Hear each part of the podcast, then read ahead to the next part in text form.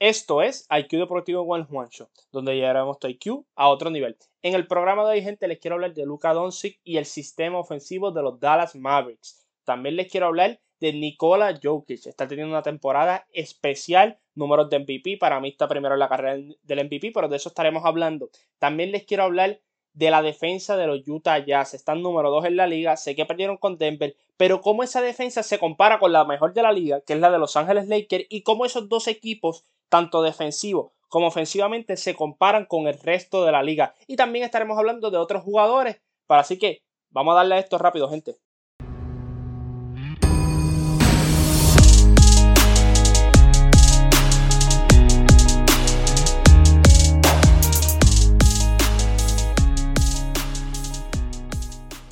Y gente, vamos a empezar rapidito con Luka Doncic y los Dallas Mavericks. Hoy en la garata estuvimos hablando un poquito de Luka Doncic.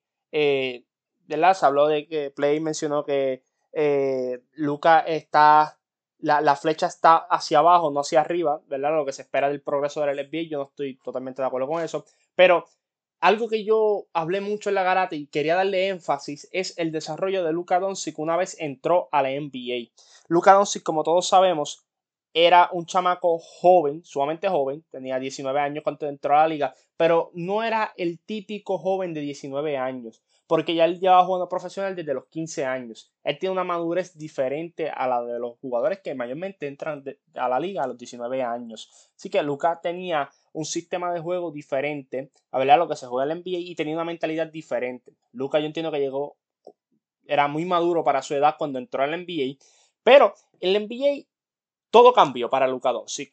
Y se habló mucho, hoy en la garata se habló mucho de la conferencia de prensa que tuvo hace un año, donde dijo que él sentía que la NBA era más fácil de lo que él esperaba o más fácil, no sé, él sentía que era más fácil. Y si yo era Rick Carlisle en ese tiempo cuando él dijo eso, yo no hubiese estado tan feliz. ¿Por qué?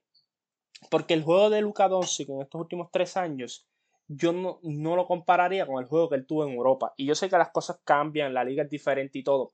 Pero él, o sea, su juego no es lo que vimos allá. Él acá ha optado por un juego de one-on-one basketball todo el tiempo y de hacer tiros incómodos, tiros malos, malas decisiones. En el cuarto quarter toma malas decisiones. Y no es que tenga un gran potencial, porque yo entiendo que, por eso dije, oye, Jason Taylor y, y, Luka para mí son los, los mejores jugadores jóvenes de la liga, ¿verdad? Menos de 24 años, yo sé, 25, eh, 26 años, yo sé que por ahí está eh, Jokic, eh, y toda esa gente, pero eso es otra categoría. Pero cuando hablamos de estos dos jugadores, son dos trayectorias totalmente diferentes para ambos. ¿Por qué? Bueno, pues cuando tú miras a Jason Taylor, Jason Taylor no tenía muchas libertades en el equipo de Boston. Y eso también le ha ayudado a su desarrollo. lo, lo han ayudado a tomar mejores decisiones, lo han ayudado a que sea más eficiente. Acuérdate, si tú no tienes la misma cantidad de tiros, tú tienes que ser eficiente con los pocos tiros que te dan. Y, Jason Taylor tuvo eso al principio de su carrera. No tenía muchos tiros, así que tiene que hacer todo lo posible por ser eficiente. Sin embargo, Luka Doncic, desde que entró en la liga, le han dado toda la libertad del mundo en la cancha. Y cuando yo lo veo jugando, es como ver a James Harden cuando jugaba en Houston. Que él era el que corría la ofensiva, él era el que yo guiaba, él era el que tiraba. Y yo tengo un problema craso con, con Luka Doncic en este aspecto. Cuando tú miras los números de él, son 27, 9 y 9, son números grandes, pero está tirando 29% o 30%, como lo quieras redondear, de la línea de 3 puntos. Y el problema es que tira 7 veces por juego de la línea de 3. Y no es su fuerte en estos momentos. Yo no quiero decir que no sea su fuerte. Es los tiros de 3 que él intenta. Son tiros de 3 incómodos. Son muchas veces step back de 3. O sea, no, no es la mejor selección de tiro si tú te pones a ver y buscas este año, él no ha tirado ningún tiro de tres de ninguna de ambas esquinas, ni de la esquina de izquierda ni de la esquina derecha, todos son del, medio. Y cuando yo veo a Rick Carlisle, porque esto es algo importante que ustedes entiendan, gente, cuando yo digo esto de Luca y esto de Rick Carlisle en el sentido de cómo se ha manejado a Luca, no es porque esta temporada hayan empezado mal, no es, es, no es eso, pueden haber empezado espectacular, pero este sistema ofensivo no beneficia a Luca en el futuro. ¿Por qué? No beneficia a su desarrollo. Este, este sistema es coge la bola y haz lo que te dé la gana. Y eso no es un sistema que demuestra todas las habilidades que Luca Doncic tiene. ¿Por qué? Yo entiendo que Luca Doncic puede ser sumamente eficiente en esta liga, eh, en su juego ofensivo. ¿Y por qué lo digo? tira 55% fuera de la línea de tres puntos. Si quitamos la línea de tres puntos, él tira 55%. Eso incluye media distancia y en la pintura. O sea, esos son números buenísimos. Lo que pasa es que cuando vemos la mayoría de los tiros de tres de él, y los que son fanáticos de Dallas o los que son fanáticos de NBA y que han visto juegos de Dallas, se dan cuenta que muchos de sus tiros de tres son forzados, son tiros malos, son tiros incómodos. A los James Harden y Houston tiran mucho tiro incómodo. ¿Y por qué? Yo no estoy diciendo que vaya a ser James Harden. Yo lo que estoy diciendo es que miren la situación de James Harden en Houston. Le dieron toda la libertad del mundo. Entonces, al final, cuando él quería el cambio para Brooklyn, no podían marcarlo, reprocharle a él porque ellos le habían permitido todo esto. Entonces el problema es que cuando tú le permites esto a un jugador, ¿con qué cara después tú te pares y dices no juegues así? Si ellos mismos son los que han permitido que juegue así. Entonces, Luca tiene, tiene culpa de, de, de, del estilo que él optó por, por usar el NBA, pero también Rick Carlisle tiene culpa porque Rick Carlisle desde el principio le, le, debió haber parado el caballo y decirle, no, no, aquí vamos a hacer las cosas así. Aquí hay un sistema y aquí se va a jugar de esta forma. Y oye, si Rick hace eso desde el principio, Luka Doncic fuera uno de los jugadores más eficientes en el lado ofensivo de la liga. Todos sabemos lo que pasa en, el lado defensivo, pero cuando tú miras los otros renglones de lo que él puede impactar, es increíble. Entonces, la eficiencia de él está ahí, porque miren esto, gente, él está tirando 29% de la línea de 3 puntos, pero está tirando 47% del field. O sea, lo que te está diciendo a ti es que él es un jugador de 50% del field si no tuviese esa mala selección de tiros de 3. Y todo viene por el sistema, gente, porque le dejan hacer lo que les da la gana. Cojan a Jason Tatum. En, en Boston, Jason Tatum no puede tirar ni hacer lo que le dé la gana. Hay un sistema y se juega de cierta manera. Y eso es lo que yo quiero que, que entiendan cuando yo hablo de esto. Pueden haber empezado bien, pero no quita que el sistema que está jugando Dallas no es el adecuado. Y esto es algo que si lo paran desde ahora, no estoy diciendo que voten a Rick Carlisle, pero a la misma vez, si Rick Carlisle no está dispuesto a meter mano en la situación, por más tarde que sea, él tiene que empezar a meter manos si él quiere que este equipo llegue más lejos o si en realidad él quiere que el jugador se desarrolle, porque esto es cuestión del desarrollo del jugador. Lo podemos ver de la siguiente forma. Ricardo le lleva como dos o trece años en la organización de los Dallas Mavericks. Y a mí lo que me parece sumamente interesante es que esta es una organización que cuando lo firmó a él como dirigente se movió completamente a los analytics, o sea, a los cybermetrics y todas estas cosas. Todo era por números, base a números. Y los números ahora mismo te dicen que Luka Doncic de la línea de tres puntos es bueno, pero de media distancia es bueno. Pues entonces, ¿dónde tú como organización, una filosofía que fuiste de los primeros que optaste en la liga por dejarte llevar por los cybermetrics y ciertos jugadores juegan contra ciertos equipos porque tienen eh, eh, los números favorecen al jugador? Pues entonces, ¿dónde estás tú con tu supuesta filosofía diciéndole a él no tires de tres, tira de media distancia porque tienes mejores números de, ese, de, ese, de esa parte de la cancha.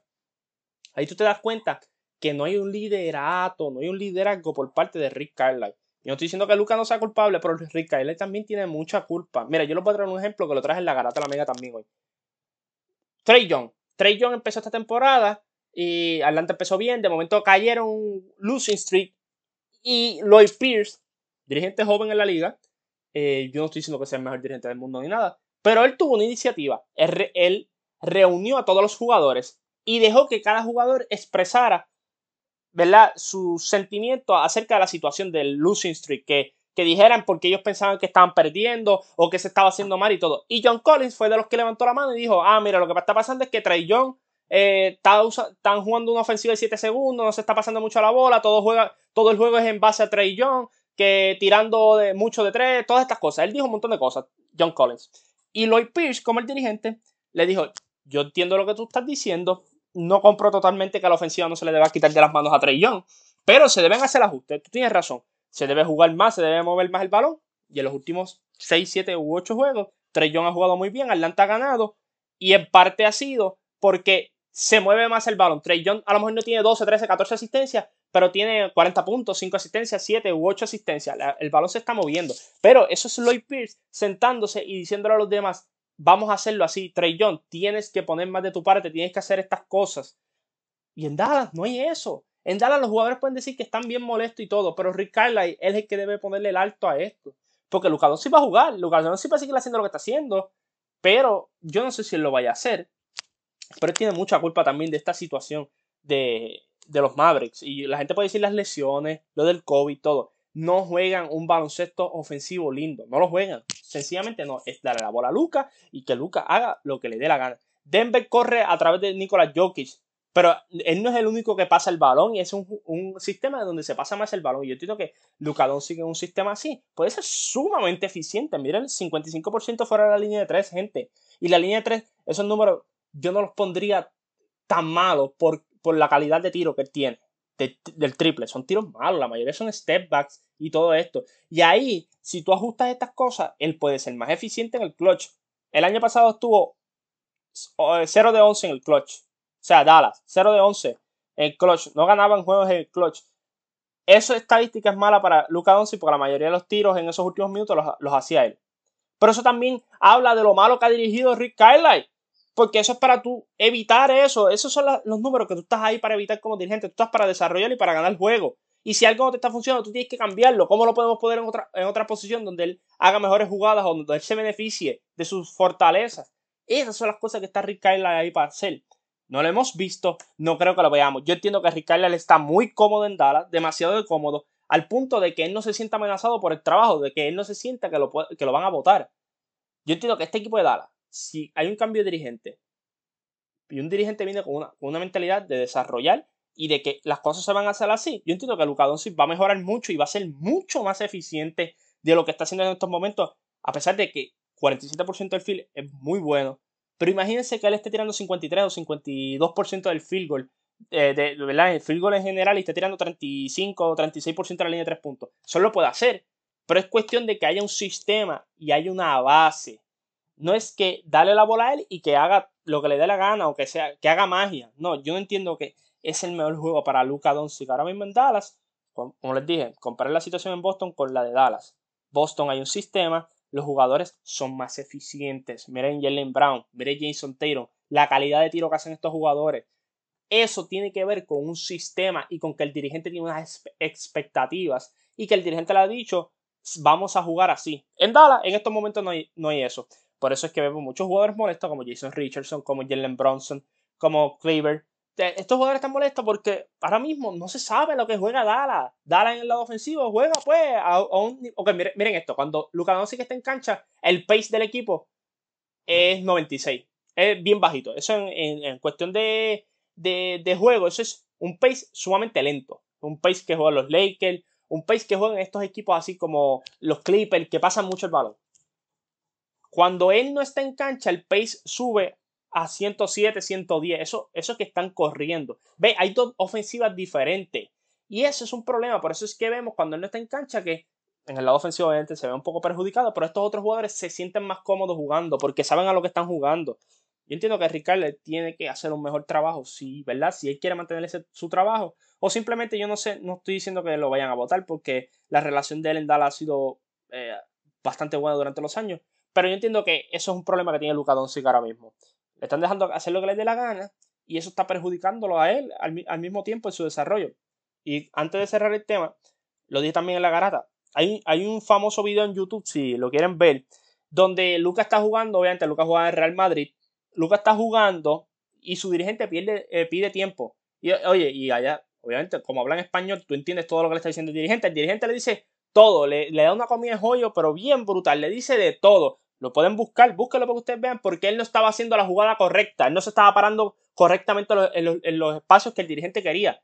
Y después de eso, que él le, dice eso, Luca empieza a aparecer en esos espacios y empieza a meter la bola. ¡Pum! Mete triple, mete triple, ¡pam! Empieza a meter. Pero él le da un regaño fuerte a Luca. Y Luca tenía cuánto? 15, 16 años en aquel entonces. Pero ve, eso es cuestión de tú establecerle que así es que vamos a jugar. No es así como tú lo estás haciendo. Como tú lo estás haciendo, eso es al garete. Así es que yo quiero que ustedes jueguen. Si Luca tiene un dirigente así, Luca puede ser mucho más eficiente y este equipo de Dallas se ve mucho mejor en el lado ofensivo y en, y en general.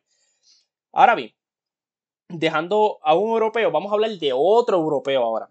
Pero este está haciendo la liga canto, gente. Nikola Jokic. Los números que está poniendo, casi promediando un triple doble. Yo no le voy a dar los números porque los números ustedes los pueden buscar en ESPN o NBA, Game Time, donde ustedes quieran buscar los números, Yahoo, lo que sea. Yo solo les voy a decir lo que él representa para los Denver Nuggets, gente. Cuando él está en cancha, el offensive rating del equipo es de 120.1. Eso es elite, gente. Eso es elite. Allá arriba en estos momentos está Kevin Durant. Después, después de Jokic va Kevin Durant con 122. O sea, a, ese nivel está ofensivo el Joker. Pero lo más interesante es cuánto baja ese offensive rating una vez él no está en cancha. Porque una cosa es que tú, para tu equipo, tú tengas, cuando tú estás en cancha, tú representes 118 en el offensive rating, que eso es buenísimo. Pero cuando no estás en cancha, representas un 113, un 114. Sí, bajaron 4 puntos o en el renglón como tal. No es que bajan 4 puntos literalmente. En el renglón de 118 bajaron a 114. Es algo significante. Pero pueden anotar sin ti. Lo que te están diciendo es que cuando tú pases de 110 en adelante para arriba, el equipo está anotando. Y está anotando bastante fluido. Nikola Jokic de 120.6, el equipo de Denver cuando él no está en cancha baja a 103.5. O sea, gente, eso es una diferencia de 17.1. O sea, eso es absurdo, gente. Eso es absurdo. Básicamente pasan de ser una ofensiva élite a ser una ofensiva mediocre, básicamente. De 105 para abajo, tú estás malísimo ofensivamente. Cuando tú tienes un offensive rating de menos de 105, eh, hay problemas en esa ofensiva, como equipo, obviamente. Y el equipo baja a un, 105, eh, perdón, a un 103.5. Gente, esos son números ridículos. Así que, para que ustedes vean lo que representa ofensivamente para el equipo de Denver. Eso es elite, gente. El único jugador que representa esa misma cantidad, ¿verdad? Para su equipo es LeBron James. Y todos sabemos lo que es LeBron James. Así que Jokic está en una conversación diferente esta temporada. Y, esto yo no creo que es un fluke ni que va a ser un año nada más. Yo entiendo que Jokic va a ser consistentemente uno de los mejores cinco jugadores de la liga por los próximos años y puede ganar múltiples MVP. Escúchenme bien, múltiples MVP. ¿Por qué? Porque él es vital y él lo puede hacer de diferentes formas. Gente, ayer jugó contra Rudy Gobert y le metió 47 puntos. El mejor defensor de la liga. O sea, Rudy Gobert le metió 47 puntos. Y esto es lo más importante, gente eficiencia, gente. Está tirando 56% del field, 38% o 39%, depende como si lo redondea, de la línea de 3 puntos, gente. Eficiencia. Esto es lo que a mí me gusta de los jugadores ofensivos. Porque para el le está metiendo 30 y pico, le meten 40 a él también. Pero a mí lo que me gusta es la eficiencia. Kevin Durant a mí me impresiona mucho su juego ofensivo por lo eficiente que es. Kevin Durant te puede meter 32 puntos tirando 12, 12 eh, de 15. ¿Ves? Cosas así. Eso es eficiencia. No es que está haciendo tiros malos para llegar a esos puntos, no. Él está siendo eficiente y responsable con su tiro. Y ayer se fue 4 de 4 a la línea de 3 puntos también. Así que Nikola Jokic ahora para mí es, el favorito a ganar el MVP. Si sigue poniendo estos números. Denver poco a poco se ha ido ajustando los standings. Yo entiendo que él está teniendo una temporada espectacular. Él se ve físicamente, se ve bien. El año pasado él pues, tuvo un problema con su peso. El dirigente se lo dejó caer en conferencia de prensa. Y después mejoró y vimos lo que pasó después de febrero. Pero esta vez él llegó ready al NBA. O sea, para el comienzo, a pesar de que tuvo dos meses y medio de descanso como tal, eh, eh, se ve muy bien. Eh, él no fuerza el tiro, gente. Él no fuerza el tiro. Quiere hacerlo a sus compañeros mejor. Ese equipo de Denver pues, está sintiendo un poco la baja de Jeremy Grant, pero poco a poco se han ido asentando. Yo solo lo que digo es, miren a, a, Nicolás Jokic. En verdad, el, hombre da mucho, mucho gusto eh, en el lado ofensivo es bien creativo. Eh, lo que hace, wow, es impresionante. Y no solo eso. Bill Walton, desde que la, NBA y la ABA se juntaron, de 1976 al 77 en adelante, solamente Bill Walton, al comienzo de la temporada de los primeros juegos, había tenido más doble dobles que Jokic en este entonces. Bill Walton eh, empezó con 34 doble dobles corridos. Acuérdense que es desde el juego 0, desde el primer juego hasta el juego 34. Esos primeros 34 juegos, eh, Bill, Walton tuvo un doble doble. Nikola Jokic en sus primeros 20 juegos ha, eh, ha hecho un doble doble en cada uno de esos juegos. Así que le faltan 14 juegos para empatar a Bill Walton y 15 pues para romperle el récord. Pero es algo impresionante, gente. No Shaquille, no Kevin Garnett, no Tim Duncan, no. El único jugador en los últimos 40, 50 años que ha empezado con un doble doble en 20 juegos o más, al lado de, de Bill Walton, ha sido Nikola Jokic, gente. Y lo impresionante de esto es que te lo puede hacer tanto con asistencias como con rebotes. Porque es así de eficiente, está promediando un, triple doble casi, gente. Otro equipo que yo quiero hablarle, gente, y es del equipo que Nikola Jokic derrotó anoche, y son los Utah Jazz. Gente, en estos momentos los Lakers son el mejor equipo defensivo y luego le van los Utah Jazz. Pero no es que no es eso, gente, no es que sea el segundo mejor equipo defensivo, es que ofensivamente también son buenísimos. Todo empieza, obviamente, el juego de Utah, todo es en base a, a Rudy Gobert. Rudy Gobert hace el trabajo defensivo y de eso se alimenta en el lado ofensivo. También en el lado ofensivo es muy importante en lo que son las cortinas y en lo que es en los rebotes ofensivos y en ese juego de la pintura. Él es bien eficiente haciendo las cortinas, eh, anota mucho de cortinas el equipo de, Utah.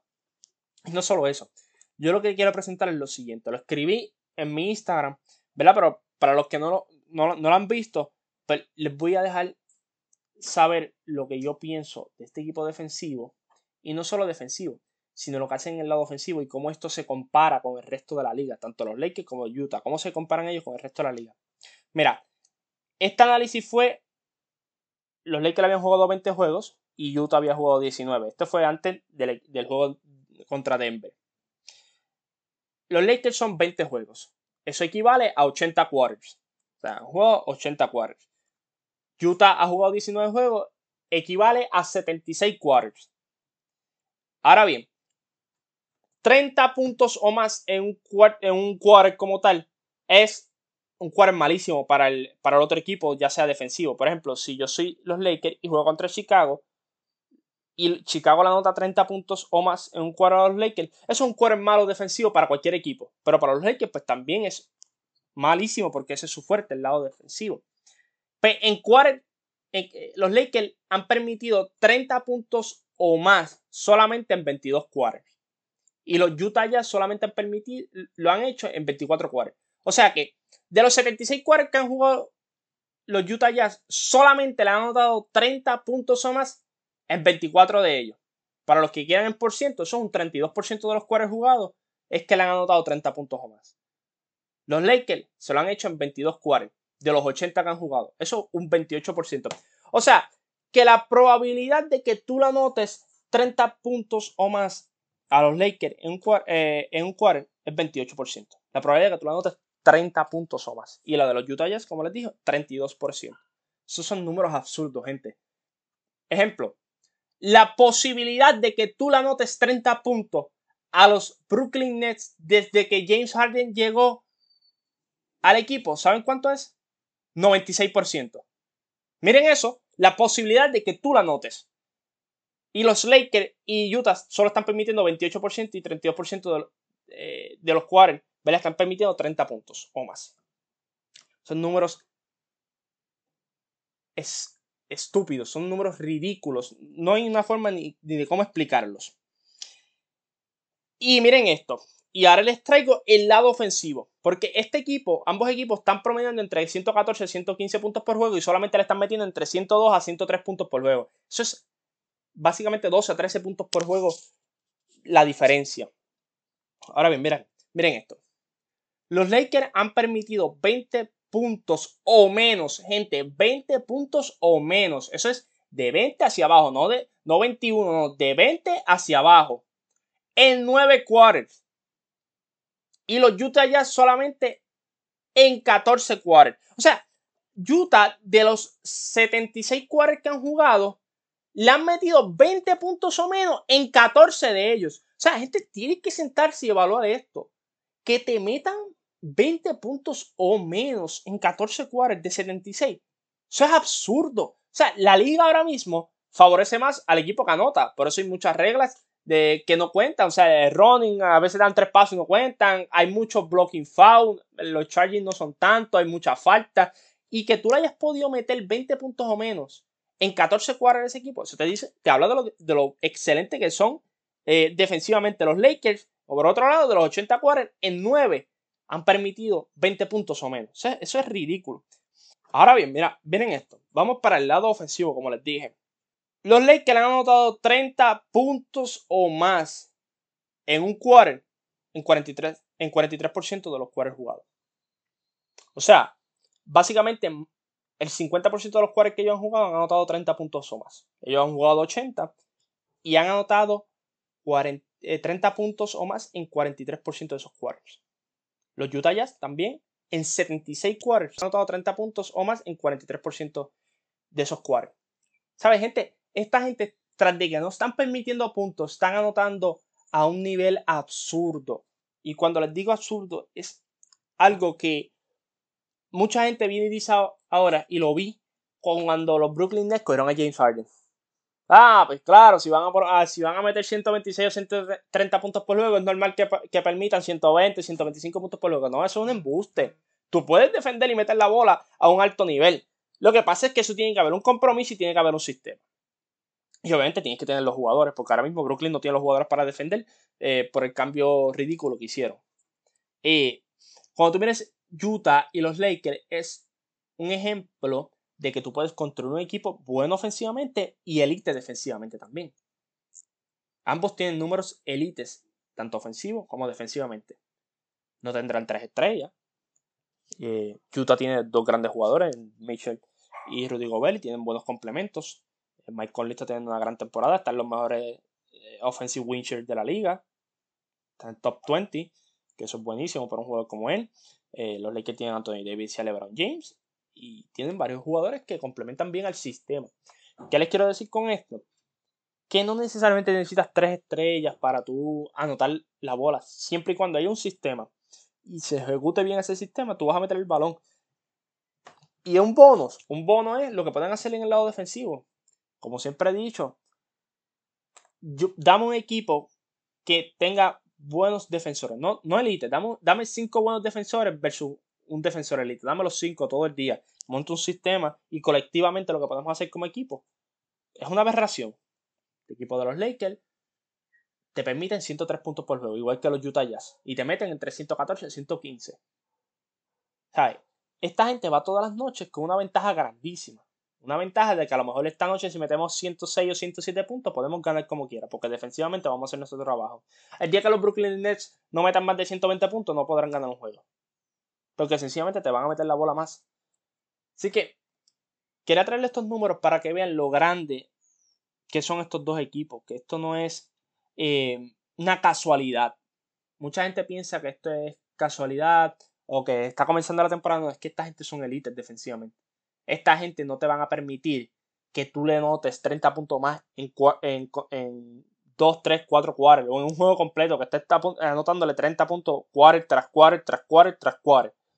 Gente, anoche los Washington Wizards le metieron 82 puntos en la segunda mitad a los Brooklyn Nets y le metieron 48 puntos en el cuarto quarter. O sea, esos son números aberrantes, esas cosas que tú no vas a ver con los Utah Jazz ni con los Lakers. Son eh, equipos que defensivamente te van a cansar.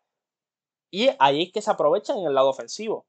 Tú tienes que trabajar mucho en el lado ofensivo, estás cansado, cuando vienes al lado defensivo te cogen ah, y te, y te, no tan fácilmente porque tienen un sistema. Ahora bien, quiero hablarle de varios jugadores. Se está hablando de JJ Redrick, donde puede terminar. Eh, como todos saben, los Pelicans lo han hecho disponible. Han estado buscando cambiarlo. Brooklyn, Filadelfia, los Celtics están, están interesados.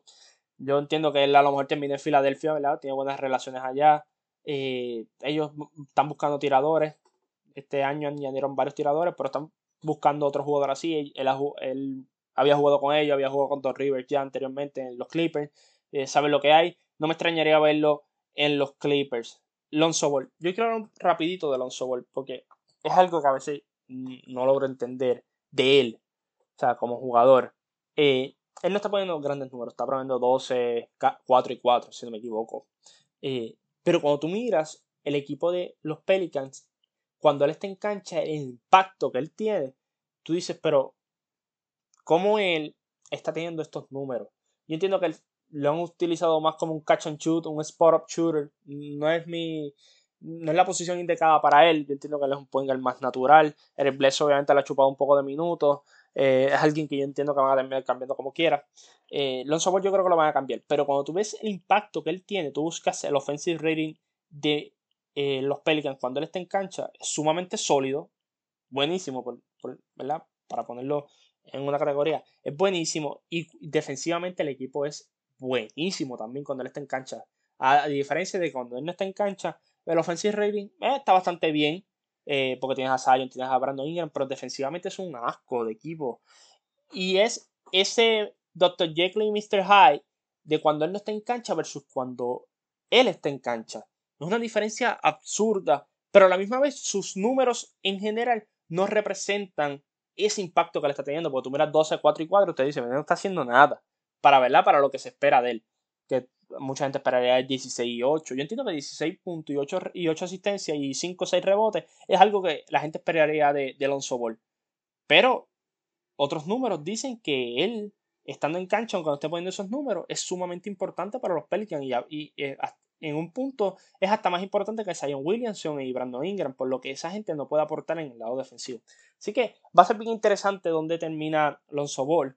Yo, yo soy fanático de Miami, me gustaría verlo en Miami. Eh, yo entiendo que le encajaría muy bien en el sistema. Defiende a un nivel absurdo. Yo entiendo que en el perímetro nadie defiende mejor que Lonzo Ball en la liga en estos momentos. Eh, Leonard está ahí. Eh, Jimmy Ball está ahí. Pero a diferencia de ellos es que Lonzo Ball puede enfocarse en ese lado solo. Yo, tú le pides más en el lado ofensivo. Así que yo entiendo que, que Lonzo Ball, donde al equipo que vaya, si es un, eh, si es un, un equipo que está aspirando a playoffs y que quiere ganar el campeonato o llegar lejos en los playoffs, yo entiendo que él va a traer un valor muy bueno y, va a impactar el juego de, diferentes formas. Puede pasar el balón, está metiendo el triple ah, a un buen nivel, eh, defiende como animal, eh, rebotea muy bien. Yo entiendo que, wow, que Alonso Ball puede tener un valor bastante bueno en el mercado que vaya. Gente, otro jugador que le quiero hablar es de Chris Middleton.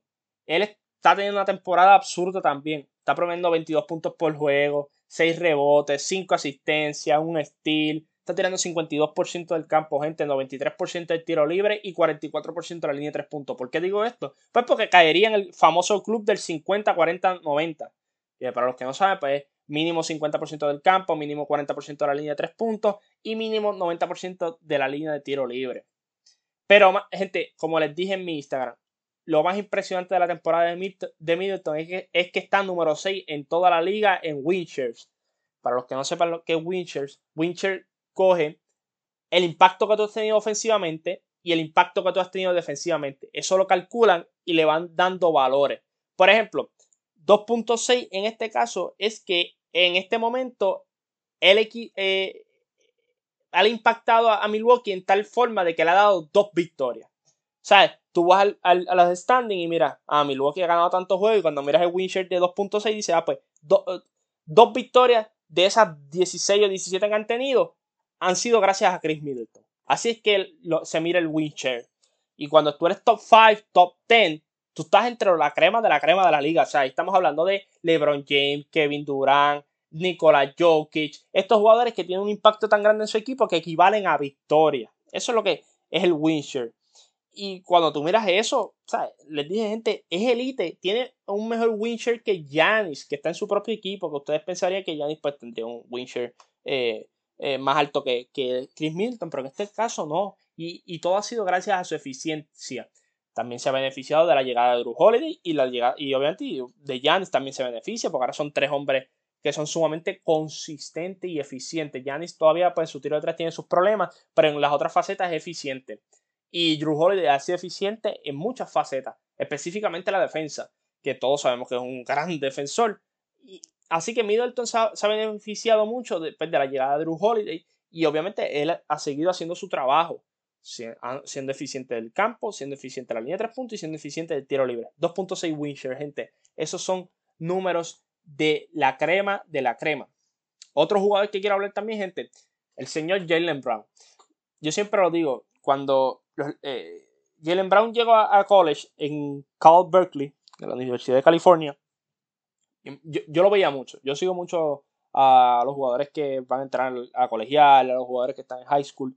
Y Jalen Brown siempre me, me, me impresionaba porque decía, Jalen Brown defensivamente es elite y yo veía su juego ofensivo, específicamente su yompa, yo decía, esa yompa con un poquito más de trabajo, eh, él la va a meter a un nivel eh, muy, muy alto y va a ser muy eficiente. Porque la defensa está, hay cosas que tú no puedes enseñar, gente. Tú eres bueno defensivo o no eres bueno. Y él era elite defensivamente. Y yo, decía, él, si lo cogen, lo trabajan bien lo desarrollan, él se puede convertir en uno de los mejores two-way players de la liga.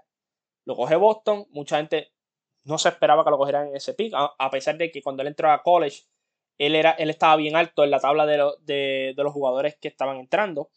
Eh, y yo dije, si le dan el tiempo, puede convertirse en un gran jugador. Lo estamos viendo en esta temporada. By the way, que Boston no lo firmó por el máximo. Boston lo firmó por mucho menos del máximo, así que Boston le, salió, le salió a la jugada. Está 27 puntos, gente, 5 rebotes, casi 2 steals por juego, 52% del campo y 44% de la línea de 3. Gente, eso es lo que hemos visto de Jalen Brown durante estos años. Consistencia y eficiencia. Cada año ha aumentado su por ciento del campo y cada año ha aumentado su por ciento de la línea de 3 puntos. Mejoró su jumpa. Yo se lo dije, o sea, no se lo dije, yo lo pensaba. Yo decía, si mejora la jumpa, va a ser un gran jugador. Va a ser un gran jugador, va a ser un two-way player. Llegó a la liga, bregó con esas cositas. El primer año no tuvo, ¿verdad? Eh, no se vio ese impacto. Segundo año se vio se vio cómo había cambiado ya un poco su jumpa, cómo había mejorado. Tercer año en adelante, gente, olvídense, lo que traía Jalen Brown era otro nivel. ¿Y qué ha mejorado? La jumpa de media distancia. Para que su triple mejorara, él necesitaba que su jumpa de media distancia mejorara.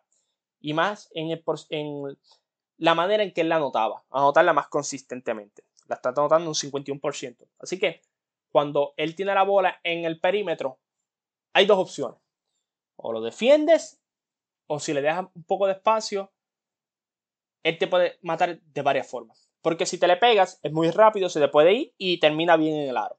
Si le das un poco de espacio, ya te está metiendo el triple a un alto nivel y te está metiendo a la jumpa de media distancia. Por eso es que él ha podido anotar más este año, gente. Porque ahora su juego ofensivo es impredecible, como Jason Taylor. Su juego es impredecible. Kevin Durant, el juego es impredecible te pueden matar de la línea de tres puntos, como te pueden matar de la pintura, como te pueden matar de media distancia. Por eso yo digo, gente, es bien importante tener, eh, tirar de media distancia. Es bien importante porque te conviertes en un jugador impredecible. Por ejemplo, Luca Doncic no tira mucho en media distancia, tú sabes que o triple o penetra. James Harden era lo mismo. Triple o penetra, era no, es lo mismo. triple o penetra. Kevin Durant lo hemos, visto, lo hemos visto durante todos estos años y mucha gente pues, se habían olvidado a lo mejor de la capacidad de Kevin Durant, que lo están viendo esta temporada y dicen, ya, che, Kevin Durant lo que está haciendo. ¿Cómo Kevin Durant se está aprovechando la situación? Te está matando de la media distancia. Te coge la bola en la línea de tres puntos, te puede matar de ese lado. Te coge la bola de media distancia, te puede matar de ese lado y te mata la pintura. Entonces cuando lo vas a defender, no le puedes dejar mucho espacio porque se te va, es largo. Se te va por el lado y llega la pintura o para y hace el pull-up de media distancia. O sea, Kevin Durant tiene un juego eh, bien impredecible. Y eso es lo que estos equipos deben aspirar a tener. Eh, equipos no, sino estos jugadores. Ser más impredecibles. No seas triple o pintura. No. Como Yanis. Giannis por eso yo siempre he dicho, Yanis, olvídate si no tira el triple, que me tira a media distancia. Si Yanis me tira a media distancia, se convierte en un jugador impredecible porque si te le pegas, se te va a ir directamente el canasto. Si le dejas el espacio y está metiendo la bola de media distancia, te la va a meter. Ve, es, eso, no es que metas el triple, mete la jumpa de media distancia y vas a ser un jugador muy eficiente. Imagínense Gianni si, si, si mejora su jumpa de media distancia, lo eficiente que sería. Si ustedes creen que es absurdo lo que él hace en la pintura, más absurdo sería si él tuviese una jumpa de media distancia. Hemos visto con todos estos jugadores. Van a De Bayo, Van a De Bayo este año ha mejorado su jumpa de media distancia, más eficiente también. Nikola Jokic, su jumpa de media distancia, ha mejorado también, más eficiente. Esto no es casualidad, gente. Ahora los equipos se han dado cuenta de esto y prefieren tener un jugador más eficiente porque eso te abre las posibilidades a ti en el lado ofensivo. Steve Nash. a mí me da un poco de pena con Steve Nash porque él no tiene las piezas para poder jugar defensivamente porque antes del cambio él estaba jugando muy bien defensivamente. Eh, eh, o sea, el equipo estaba jugando muy bien. Y hay un sistema ofensivo. La gente habla de, ah, Steve Nash está con Mike D'Antoni. Ese, ese sistema de Steve Nash puede ser el de Mike D'Antoni, pero es visto a través de los ojos de él, de Steve Nash. Es un sistema que te mata de media distancia hacia afuera. O sea, básicamente lo que les quiero decir es que Steve Nash, el sistema de él, el fundamento es, si anotamos de media distancia, vamos a tener ventaja tanto en la pintura como en la línea de tres puntos. Y eso es lo que estaban haciendo. Y tú lo ves porque hay muchas jugadas preparadas con Kevin Durant de media distancia. Eso los convierte impredecibles. Por eso Joe Harris tiene grandes noches. Por eso Kyrie Irving de la línea de tres puntos ha sido más eficiente porque hay un sistema ofensivo y todo parte de la media distancia. Greg Popovich, miren esto, gente, Greg Popovich este año y los San Antonio Spurs están ahí batallando para entrar a los playoffs. Y son el equipo que menos triples mete. También en el lado defensivo son el equipo que menos triples permiten también. O sea, nosotros no vamos a anotar el triple, pero tú tampoco. ¿Y cómo te matan ellos? De media distancia. Te cogen de media distancia el juego y y te vuelven, y se vuelven impredecibles. Eso es el valor del juego de media distancia. Mucha gente no lo ve todavía, mucha gente, ah, el triple, el triple, el triple está bien chévere. pero el triple es chévere para los que lo pueden meter a un alto nivel. Stephen Curry, Kevin Durant. Imagínense, gente, Kevin Durant lo puede meter a un alto nivel y prefiere el, tiro de media distancia. El tiro de media distancia es sumamente letal en esta liga. Eh, así que, gente, lo que les dije de Luka Doncic, evalúenlo. No estoy diciendo que, eh, que es por lo de COVID. Ellos están jugando mal porque sencillamente no hay un sistema ofensivo. No lo hay, no lo hay. Porque mucha gente rápido quiere poner la excusa de que ah, el COVID, ah, que empezamos lento la temporada. No, usted tiene que sentarse y analizar por qué empezamos lento. Ah, tenemos ausencia. Pero ¿por qué ofensivamente no hemos sido lo que nosotros esperábamos? ¿Qué está pasando diferente? Siéntese y analicen al equipo. Si tú eres fanático de los Dallas Mavericks o de Luka Doncic, siéntate y analice y dile, este es el juego que de verdad yo quiero ver. Este es el, sistema que yo quiero ver a Luka Doncic, ¿verdad? jugar. Sí, porque cuando la mete el step back de tres se ve lindo, pero cuando la falla, que es la mayoría de los casos, se ve feísimo. Yo lo que les digo a ustedes, imagínense un sistema donde Luca le digan como Kevin Durant, tú eres bueno de media distancia, porque los números lo dicen, eres bueno de media distancia. Aprovecha eso y a lo mejor eso te abre el juego de tres. No, a lo mejor eso no te abre, sino eso te va a abrir el tiro de tres y te va a abrir la pintura más de lo que la tienes.